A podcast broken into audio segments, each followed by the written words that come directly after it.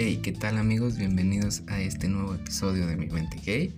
Mi nombre es Aldo Chávez y me llena de gusto que te tomes el tiempo para escuchar este podcast. Ya sea con tu tacita de café en la mañana, haciendo ejercicio con los auriculares, ya por dormir en la noche, donde sea que te encuentres y sea lo que sea que estés haciendo. Espero que este episodio te guste mucho y sobre todo que te sirva para poder así seguir creciendo juntos. En lo personal yo siento que estoy aprendiendo muchísimas cosas con este podcast. Espero poder transmitirlas hacia todos ustedes y pues comencemos.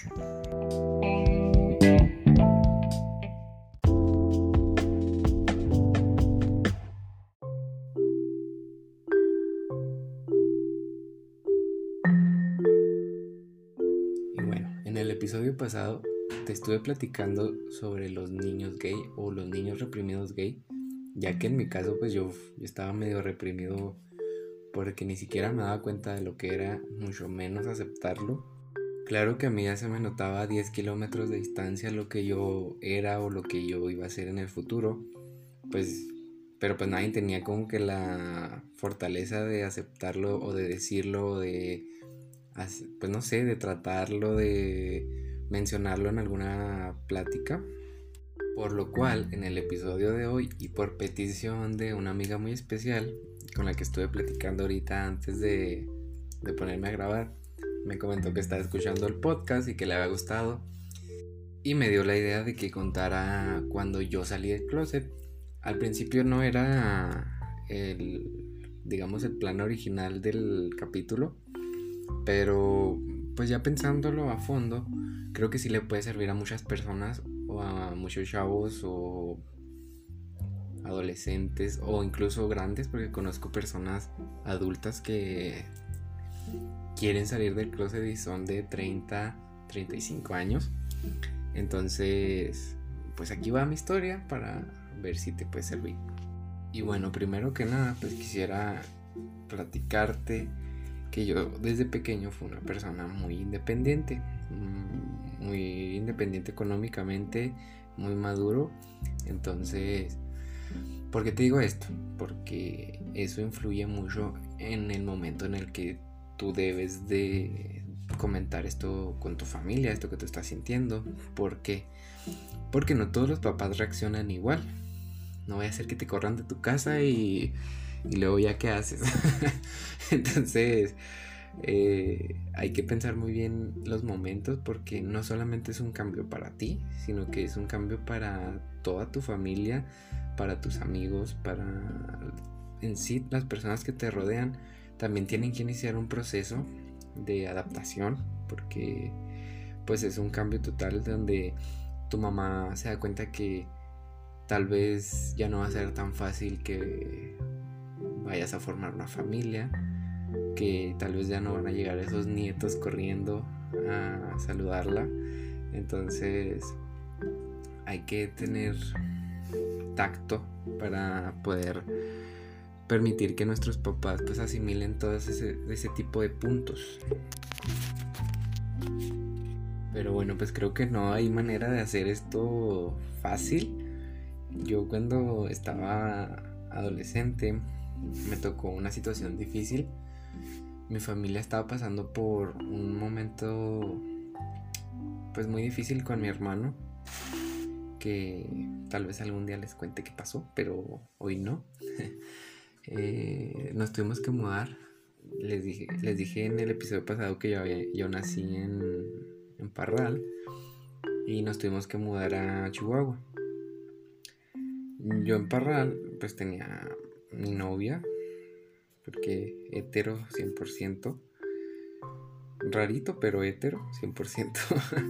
Entonces, pues nos mudamos a Chihuahua y mi vida empezó a cambiar mucho porque te sacan de tu ranchito cerrado, donde no se ve absolutamente nada. Bueno, yo me acuerdo que cuando yo estaba allá no había tantos tanta libertad. De hecho, cuando yo llegué a Chihuahua capital, empecé a notar que había muchas personas con el cabello pintado, eh, empecé a ver emos, empecé a ver mucha diversidad de personas que a mí no me había tocado ver. Me sorprendí, pero me gustó porque dije, qué padre, pues aquí pueden ser un poco más libres que, que donde yo estaba. Y pues al ver esto ahí fue cuando a mí me entró la espinita y dije yo, ay, qué padre, puedo pensar que ese chavo está guapo o empezar a imaginarte cosas diferentes a las que te imaginabas con, con hombres. Entonces pues como que mi mente se fue abriendo un poquito, un poquito hasta que pues me di cuenta que algo estaba pasando en mí. Pero resulta que todo esto se acabó porque mi hermana mayor que yo se había quedado en, Parral y le había ocultado a mis papás que estaba embarazada. Entonces, eh, a, mí, a mí sí me había dicho y eh, tuvo ya unos problemas con, con, su pareja de ese momento y, y yo me regreso para apoyarla porque tenía ocho meses de embarazo, entonces ni modo que se pusiera a trabajar, estaba ella solita, mis papás estaban aquí en, Chihuahua por el, problema de mi hermano y, pues me regreso. Entonces como que ese avance que había tenido, pum, hasta abajo. Pero eh, le doy muchas gracias a Dios. Eh, sí, creo en Dios, lo van a estar escuchando algunas veces, yo creo, episodios, pero respeto demasiado sus pensamientos, no quisiera imponer nada. Simplemente pues eso es lo que yo creo. Y regresando al tema, pues les digo que le doy gracias a Dios porque siento que esa experiencia a mí me hizo madurar demasiado. Porque tuve yo un mocoso de 16 años, tuve que ponerme a trabajar para sostener una casa pagar recibos, comprar comida, eh, no sé, o sea, literal hacerme un padre de familia para poder ayudar a mi hermana. Entonces, ya yo había trabajado desde muy pequeño, pero nunca, pues, va fuera de las naguas de mi mamá, se puede decir. Entonces, estaba estudiando y estaba trabajando para mantener la, la casa de, de mi hermana. Pero pues obviamente no iba a poder, era un, era un niño de 16 años, entonces dejé, dejé la escuela, me salí de la preparatoria y me dediqué a trabajar.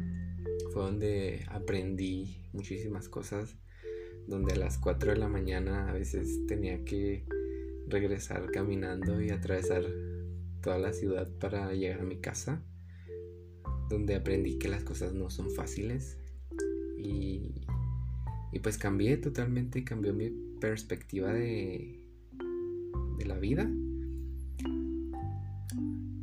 Pero me hizo muchísimo mejor persona, me hizo entender demasiadas cosas y, y pues no sé, este, estoy muy agradecido por esa experiencia. El caso es que nace mi sobrino. Nace mi sobrino y, y yo pues súper contento.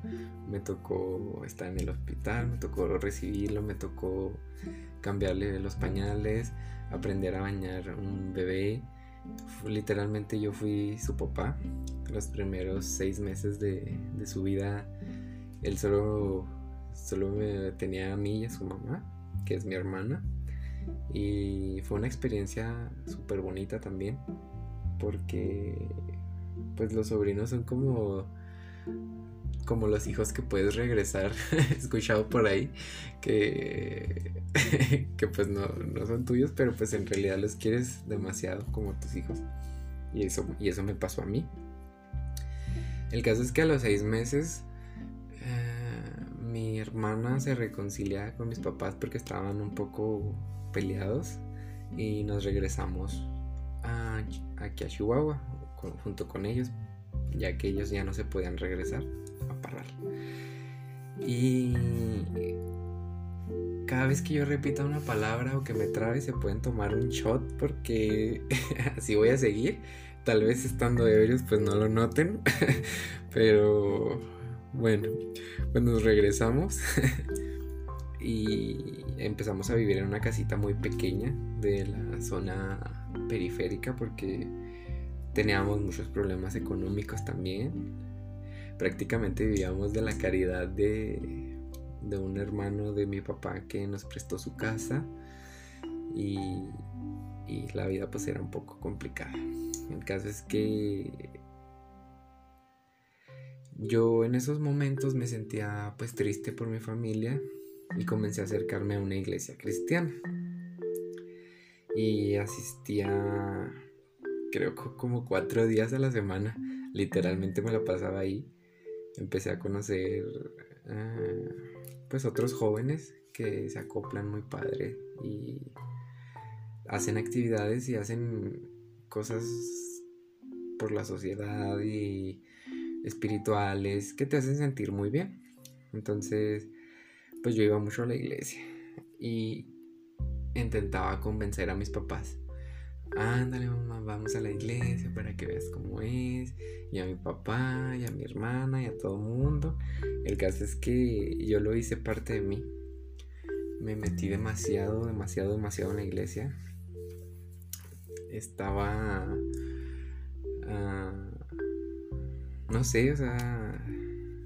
Lo hice parte de mi vida e hice que mis papás empezaran a involucrarse demasiado en eso y, pues ellos también, ellos también lo aceptaron y comenzamos a, a ser pues cristianos, se dice aquí. El caso es que yo estaba muy atraído hacia un chico de, de, de la iglesia y yo con todo lo que ellos te enseñan, pues yo me deprimía porque te enseñan que te vas al infierno y que te vas a quemar y muchísimas cosas bien horribles y que Dios te odia por ser gay. Entonces yo le pedí a Dios siempre, no, Señor, quítamelo porque yo te quiero servir. El caso es que en ese momento pues yo no sabía que, que Dios me iba a seguir amando, fuera como yo fuera. Pero pues sufría y tenía un poco de depresión, pero al mismo tiempo estaba muy feliz porque convivía mucho y tenía una sociedad en la cual participar. Y, y así, chalala. Después decidí irme a estudiar un instituto bíblico en teología bíblica, la cual pues me, me pagó la iglesia totalmente, pero pues yo tenía que vivir en otra ciudad, que es Ciudad Cuauhtémoc. Aquí está cerquita, es como dos horas de aquí de Chihuahua. Entonces pues comencé a buscar trabajo allá y me mudé sin conocer a nadie, sin tener ningún familiar ni nada. Eh, renté un cuartito y ahí vivía. Y pues comencé mis estudios en teología y pues igual encontré una iglesia súper genial donde me, me la pasaba muy bien en esa sociedad pero pues siempre con ese con ese temor hacia Dios porque creía que me iba a odiar por lo que yo era, siempre juzgándome a mí mismo, odiándome. La iglesia logró que yo me odiara, pensara en suicidio, eh, muchísimas cosas que, que yo no sabía cómo llevar. Entonces, llegó un punto en el que, digamos, ya no pude porque tuve unos conflictos ahí con unos amigos. Conocí gente espectacular, la verdad, no, eso sí no, no lo puedo, no lo puedo negar, pero pues otras que no, como en todo, ¿no? Y, y ya me regresé yo a Chihuahua otra vez, me la pasé de tingo al tango cuando era chiquito, de ciudad en ciudad. Pero el caso es que regresé a Chihuahua y empecé a trabajar en un Oxxo. No sé si conozcan las tiendas Oxxo. Es parecido al 7-Eleven. Porque digo, digo esta referencia porque estuve checando las estadísticas y hay, hay muchas personas de Estados Unidos escuchándome. Entonces, para que sepan más o menos lo que es un OXO. Y empecé desde abajo, primero fui auxiliar, después fui cajero, después fui encargado, hasta que pues ya me dejaban la tienda a mí. Y para esto pues yo requería de muchos cursos, ir a las oficinas y estar tomando clases de pues digamos prácticamente administración y contaduría para poder llevar la tienda y el caso es que llegué ya después de mucho tiempo a a tener una tienda. Y un día me hablan de recursos humanos y me dice la, la chica, oye, te vamos a mandar a un, a un muchacho porque va a empezar a, va a tener un puesto similar al tuyo, entonces necesito que lo entrenes, que, que lo hagas, que sepa todo lo que tú sabes. Y lo yo, pues, ok, pero yo era muy sangrón, creo. Porque yo así, bueno, ¿y yo qué gano? Porque tengo mucho trabajo aquí en, donde estoy y pues no voy a tener tiempo de enseñarle. Y luego, no, que esfuérzate, y te vamos a pagar tanto porque lo hagas y que no sé qué. Y luego, ah, no, pues si me van a pagar, entonces sí. y, y ya llegó el tipo y se me quedaba viendo demasiado, demasiado, era muy incómodo cómo me veía. El caso es que un día estábamos afuera poniendo un banner en una escalera. Yo estaba arriba de la escalera y tropecé de un de, un escaloncito. Me iba a caer hacia el escaloncito de abajo, solo mi pie, no, no, no todo, no me iba a caer totalmente. Entonces él estaba debajo, como sosteniendo la escalera, y me tomó una pompi. y luego los dos nos quedamos así como que en un momento muy incómodo.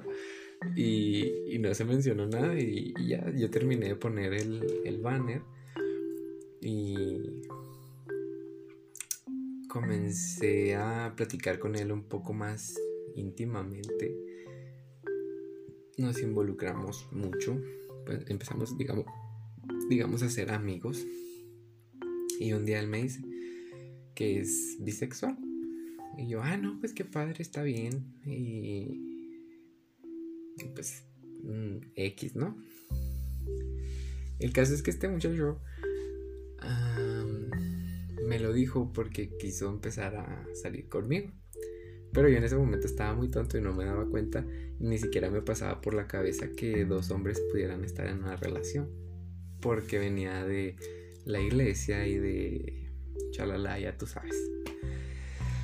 Entonces me estuvo rogando y rogando y rogando como tres meses. Y, y un día pues accedí a tener una cita con él, pues digamos que un poco más romántica que como amigos. Y, y desde ahí mi vida empezó a cambiar. ¿Por qué? porque todos los días iba a mi casa, me llevaba a desayunar, me, siempre me llevaba comida. Es que me, yo creo que a mí me traen por la comida. Pero bueno, así es la manera de enamorarme a mí. no sé por qué no me he enamorado del señor de las donas que pasa por mi colonia. El caso es que, pues, empezamos a tener una relación y pues me enamoré, me enamoré totalmente de él. Me empezó a tratar muy muy bien. Me, era demasiado romántico. Era pues tenía tuve con él mi primera vez. Teníamos una química impresionante que yo creía que era algo muy real. Pero el caso es que un día este tipo me dice, ya me voy a renunciar y que no sé qué. Y él ya tenía su tienda aparte, pero nos seguíamos viendo. Y, pues teníamos la relación súper bien coordinada, digámoslo así, con los tiempos de, trabajo. Entonces un día él me dice, ya voy a renunciar, ya estoy harto. y se va a otro trabajo. Y al estar en su otro trabajo, eh, comienza a cambiar así de un día para otro. Ya dejó de mandar mensajes, dejó de visitarme, empezó a ser diferente. Y pues yo me sacaba mucho de onda. Yo decía, ¿qué pasó? ¿Por qué? ¿Por qué se apagó todo esto? Y estaba demasiado triste, demasiado, demasiado triste porque yo lo llegué a querer mucho. Algunas teorías de personas cercanas a mí dicen que, que porque es el primer amor, no lo sé, juzgalo tú. Pero pues el caso es que yo me enamoré mucho y empecé a deprimirme porque él ya no estaba. Llegué a ir a rogarle a su casa. Fue demasiado humillante porque una vez me corrió literal, así me dijo, ya no quiero nada contigo, este, vete de mi casa, no me estés molestando. Y le digo así, no, no me puedes dejar, que no sé qué, ay, qué vergüenza. Me acuerdo y me doy tanto asco yo solo, porque no sé cómo pude caer tan bajo.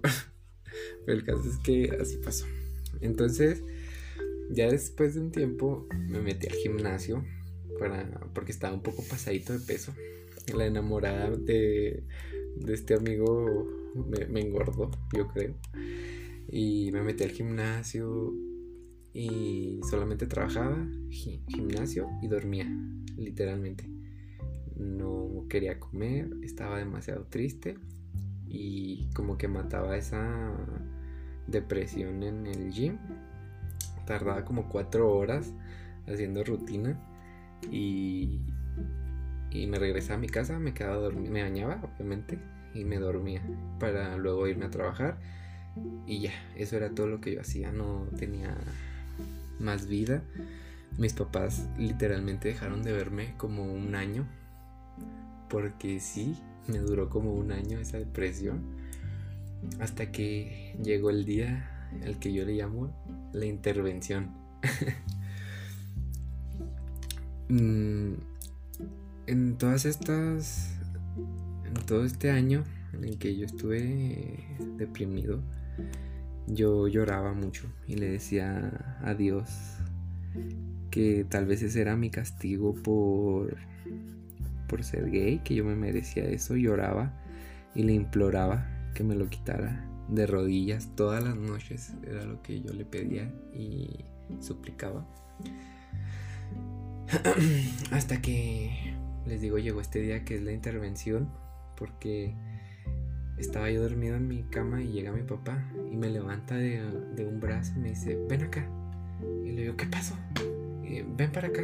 Y se me, hace, se me hacía muy extraño porque pues mis papás ya no, ya no eran de regañarme, como les digo, siempre he sido muy independiente, entonces mm, pues no era de pedir permiso para salir ni nada de eso, mucho menos de regaños.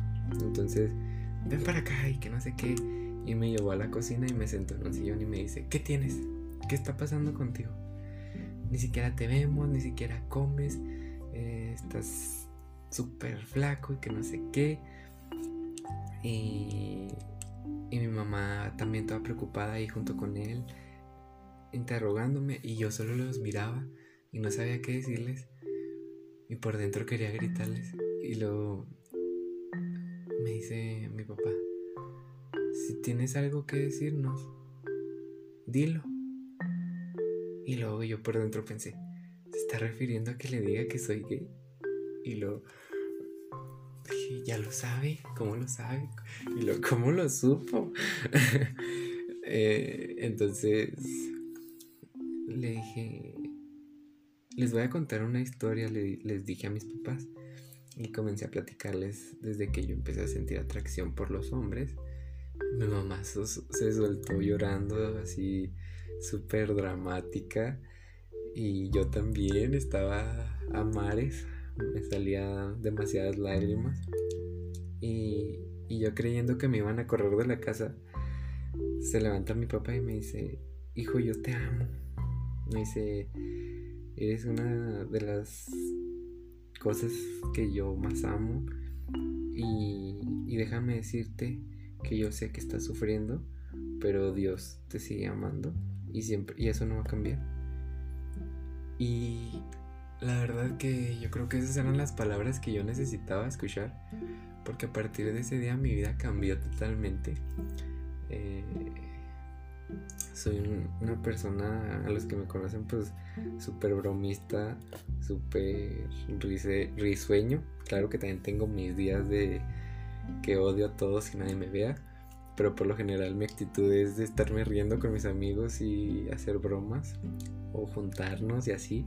Entonces desde ese día mi personalidad cambió, soy muchísimo más feliz porque yo sé que mis padres me aman, porque sé que dejas literalmente de estar en tu actuación. En mi caso fueron 19 años en los que yo estuve tapando a mi verdadero yo, digámoslo así.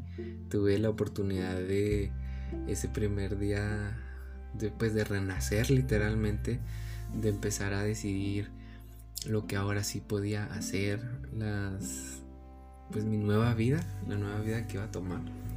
Y se sintió genial, yo creo que es el, mejor día de mi vida.